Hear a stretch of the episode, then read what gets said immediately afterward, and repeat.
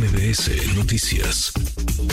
Agradezco estos minutos a Julio Huerta Gómez, exsecretario de Gobierno de Puebla y aspirante a coordinar estos comités en defensa de la transformación en su entidad en Puebla. Julio, gracias. ¿Cómo estás? Muy buenas tardes.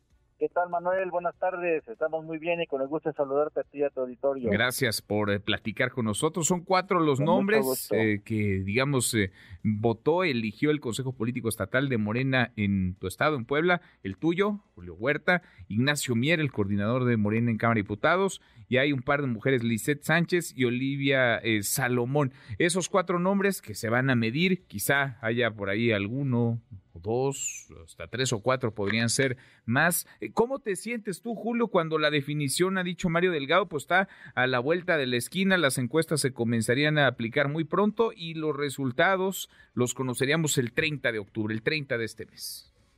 Pues mira, yo me siento muy animado, me siento muy contento, agradecido con el pueblo de Puebla por manifestarme su preferencia, su interés en el proyecto que tu servidor representa sin duda el trabajo que nosotros hacemos en tierra es lo que más permea en la comunidad poblana y eso es lo que nos caracteriza. Te quiero decir que efectivamente, como tú lo mencionas, ya somos cuatro perfiles los que fuimos votados por el Consejo Estatal de Morena el pasado 30 de septiembre dentro del marco de la visita de nuestra coordinadora nacional, de la doctora Claudia Sheinbaum, y estamos solamente esperando a que el día de mañana se den, se den a conocer a las 12 del día, como lo comentó el presidente nacional Mario Delgado, los resultados de la encuesta de reconocimiento y que el viernes se hagan públicos para que ya sepamos con toda certeza quiénes, quién, quiénes, cuántos seremos medidos en la encuesta final que llevará a cabo Morena para seleccionar al coordinador o coordinadora. ¿Y qué tan unidos podrían salir, Julio, o qué tan fracturados? ¿Cómo ves las cosas dentro de Morena con la dinámica? A ver, es natural en una competencia, todos quienes participan eh, quieren ganar, pero el asunto es que no se les que no se les fracture el, el partido, el movimiento, que no terminen haciendo el trabajo ustedes a la oposición. Sin duda ese es un gran reto. Yo soy un, una persona que insiste mucho en convocar a la unidad, en convocar a la serenidad, a que el proceso se mantenga dentro de los límites de normalidad, de respeto, de institucionalidad, porque no solamente se trata de ganar la titularidad de la presidencia de la República, porque la doctora Shemon, nuestra coordinadora, está altísima en las preferencias, tampoco se trata de ganar la gubernatura del Estado solamente, sino que se trata además de ganar la, las mayorías calificadas en los congresos federal y locales y por supuesto que también, como en el caso de Puebla, donde tenemos 217 municipios, ganemos la mayoría de ellos para que la continuidad de la cuarta transformación se consolide y vayamos con una ruta segura, un camino seguro.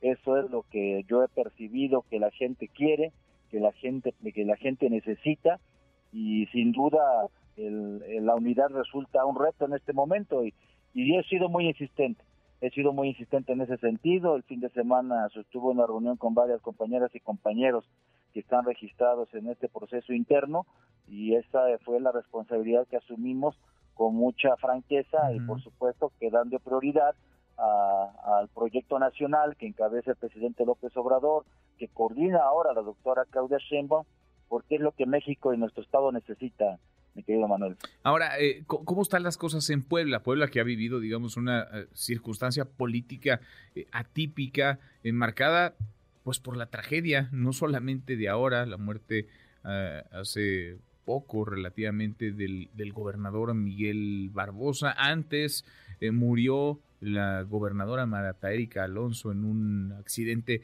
en un helicóptero. Digamos, ha, habido muchos cambios, eh, me imagino también en la clase política, los grupos se han reacomodado. Eh, ¿Quiénes están en qué lado? ¿Y todavía hay espacio en Morena para el resto? ¿Cómo ves las cosas en términos de la preferencia electoral y de la potencia de la fuerza de Morena para repetir en esa, en esa gubernatura que es muy relevante, uno de los padrones electorales más grandes del país, eh, Julio? Sí, mira, sin duda los tiempos de Puebla en los últimos años han sido muy convulsos.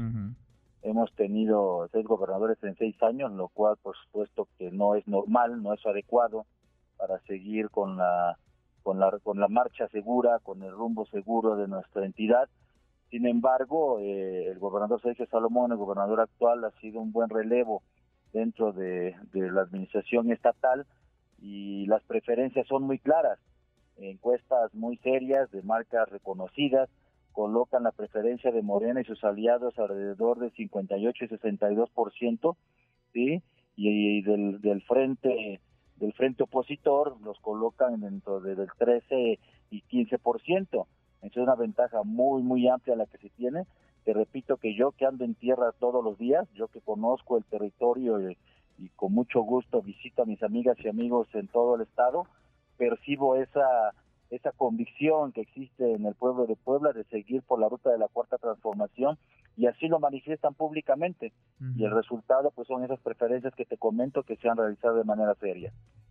Pues vamos a estar pendientes de lo que ocurra, como bien apuntas, es cosa ya de vías, de horas para conocer a quienes avanzarán, digamos, en este primer corte, la encuesta eh, de conocimiento en Morena, y estamos a semanas de saber quién, quién podría ganar el proceso en Puebla y en el resto de las entidades que renovarán gubernatura y jefatura de gobierno en 2024. Sigamos al habla, Julio, te agradezco estos minutos.